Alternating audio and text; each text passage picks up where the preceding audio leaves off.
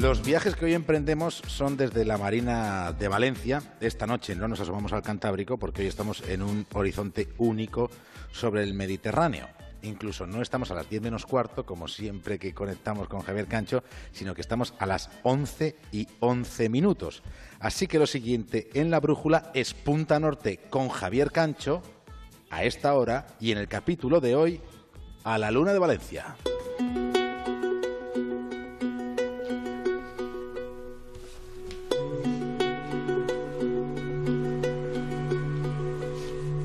Este momento de nuestras vidas estamos en el horizonte de Valencia. Miramos la profundidad de la noche desde una plaza marítima. Este es uno de esos lugares donde es posible percibir el aroma mismo de la inspiración. Estamos en un enclave donde resulta más probable que pasen las cosas buenas, que esas cosas ocurran. Hay algo que, que sucede cuando nos acercamos al mar. Volver al mar y contemplarlo activa los resortes de la imaginación y de la memoria. No deberíamos olvidar que en el mar fue donde todo comenzó. Y en el origen de este lugar donde esta noche estamos, en el origen hubo aquí un pequeño embarcadero. Y por aquí anduvieron los mercantes de la ruta de la seda. Desde aquí zarpaban las exportaciones con productos que en parte venían de la huerta valenciana. La huerta de Valencia que es uno de esos lugares donde mejor puede olerse el flor, la flor de azar. Ya saben ustedes que el azar es, es la flor del naranjo y su fragancia se expande por las tierras del Turia.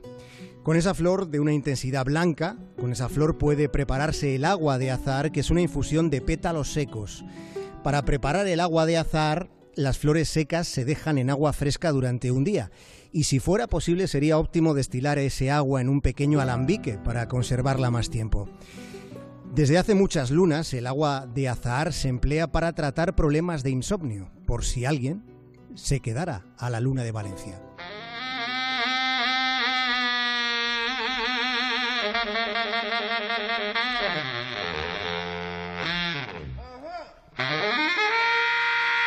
Esta semana explicamos el origen de la frase tirar de la manta. Ya dijimos que el tiempo palpita en nuestras palabras, en nuestras expresiones, y hoy, ahora, vamos a recordar de dónde viene esa expresión, quedarse a la luna de Valencia.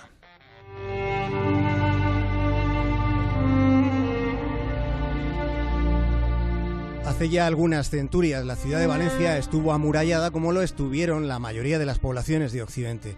Las puertas de la ciudad tenían un horario de cierre y se cuenta que si no podías entrar, te encontrabas con las puertas cerradas, entonces te quedabas a la luna de Valencia. En Valencia, los ríos son jardines y los murciélagos son un símbolo. Ocurre como tantas veces sucede que es una leyenda la que explica el motivo, una leyenda en la que se cuenta que fue el revoloteo de los murciélagos lo que despertó al rey Jaime y a sus soldados mientras estaban acampados.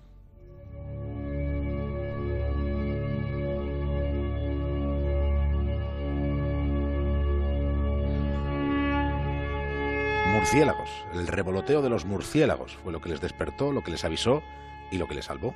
Gracias a ese desvelo pudieron percatarse de el inminente ataque nocturno que habían preparado los musulmanes.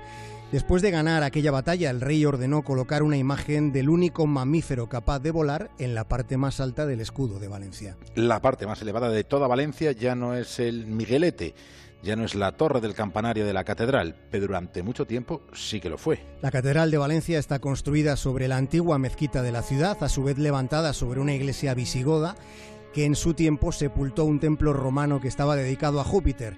Sus tres puertas son de estilos diferentes, una es gótica, otra es barroca y hay una más románica. Y dentro, en una capilla, está la pieza central del Museo Catedralicio. Dicen que se trata de la copa de la que bebió Jesús de Nazaret en la última cena. Es una copa tallada a partir de piedra calcedonia, que es un mineral microcristalino de sílice. La tradición reseña un periplo del cáliz, primero desde Judea hasta Roma, de modo que tras la última cena en Jerusalén el grial habría salido, desde allí habría sido guardado por los apóstoles hasta que San Pedro lo llevó a Antioquia, justo antes de trasladarlo a Roma y de que fuera usado por los primeros papas. El recorrido de esta leyenda relata que el cáliz estuvo en Roma hasta el pontificado de Sisto II en el siglo III, en una época en la que los cristianos todavía eran perseguidos por el imperio romano. Esa persecución habría propiciado, se cuenta, que la reliquia llegara a la península ibérica. El cáliz que se conserva en la Catedral de Valencia, según las tradiciones aragonesa y valenciana, ese cáliz, dicen, sería el Santo Grial. December drinking horchata, I'd look psychotic in a balaclava. Winter's cold is too much to handle. Pinch your tema que estamos escuchando lleva por título Horchata, como ya habréis adivinado. Pertenece al segundo álbum de una banda de rock de Nueva York que se llama Vampire Weekend. La canción empieza cantando que en diciembre bebiendo horchata. Todo el mundo sabe que la horchata es valenciana, hasta en Estados Unidos, por lo que se ve, saben que, que es la horchata. Aunque es probable que sean menos los que estén al tanto de que la leche de chufa es apta para celíacos y para diabéticos. La horchata, desde luego, es mucho más sana que la Coca-Cola. Esto sí que se sabe. Lo que se desconoce en la mayor parte de España es que el origen secreto de la Coca-Cola procede de un pueblo de Valencia.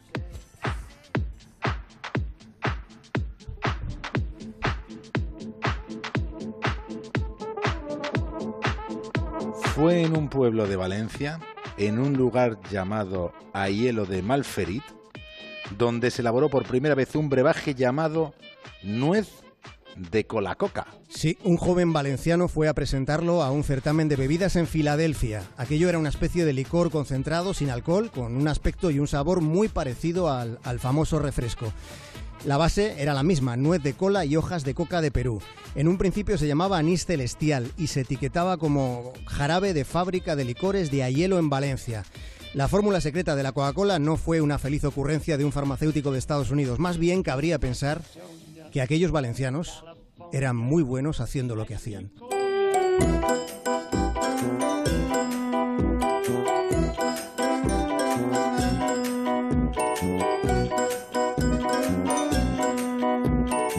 1880, tres amigos del pueblo, Ricardo Sanz, Enrique Ortiz y Bautista Parisi, crearían una innovadora destilería. Por cierto, David, tendremos que preguntarle a nuestro querido amigo físico Alberto Aparici si sus antepasados tienen algo que ver con aquella destilería que en su tiempo fue tan, tan precursora. Con lo que estos tres amigos destilaban, después se surtía a la propia Casa Real. Recibieron numerosas distinciones internacionales porque sus licores eran muy originales. También los nombres, aunque bueno, en los nombres se nota un poco la pátina del 19. Entre sus variedades estaba el Perfecto Amor, el Placer de Damas. Había un licor que le encantaría al profesor Rodríguez Brown porque se llamaba Lágrimas de Contribuyente. Y luego también estaba la leche de vieja, que era un ponche dulzón que tenía toques de canela y de limón.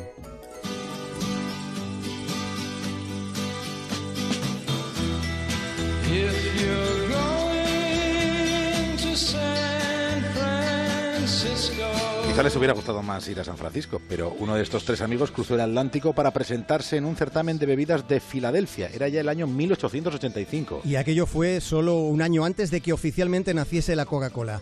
Aparici viajaba mucho a Estados Unidos para tratar de hacer mercado allí. En aquella época una plaga había acabado con las viñas que utilizaban aquí en Valencia, de modo que Aparici trajo de América una vid que era más resistente y que todavía se utiliza. A cambio, este hombre iba dejando por allí botellas de nuez de cola coca. Un año después de aquello, en 1886, resulta que un farmacéutico de Atlanta, un tipo llamado John Pemberton, anunciaba la creación de un brebaje medicinal que era una mezcla de hojas de coca y semillas de cola. Al principio lo llamó wine coca, vino de coca, de vino de Coca-Cola, porque enseguida pasó a adoptar este nombre. Antes de que se convirtiera en un fenómeno planetario, en Aielo de Malferit dicen, y lo dicen con sarcasmo, que vaya casualidad, y añaden que el tal Pemberton nunca dijo toda la verdad y nada más que la verdad.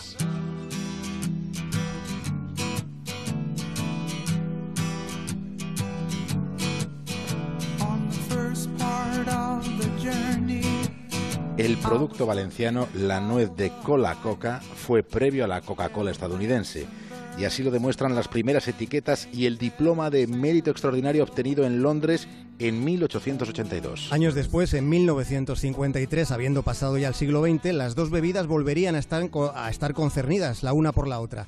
Porque en aquel tiempo, eh, comenzando la década de los 50, Coca-Cola se lanzaba a la conquista del mercado español. Pero se toparía con un obstáculo considerable, una bebida de nombre parecido y con la misma base que según las leyes españolas no permitían la comercialización de la marca extranjera en nuestro país para que se evitaran confusiones con la nuez de cola coca. Así que los delegados de la compañía de Estados Unidos tuvieron que acercarse hasta Hielo de Malferit, fueron personalmente hasta allí, tuvieron que ir al pueblo para negociar la compra de la patente. Y así empezó a funcionar en España el libre mercado. Así fue como la Coca-Cola se inventó en un pueblo de Valencia.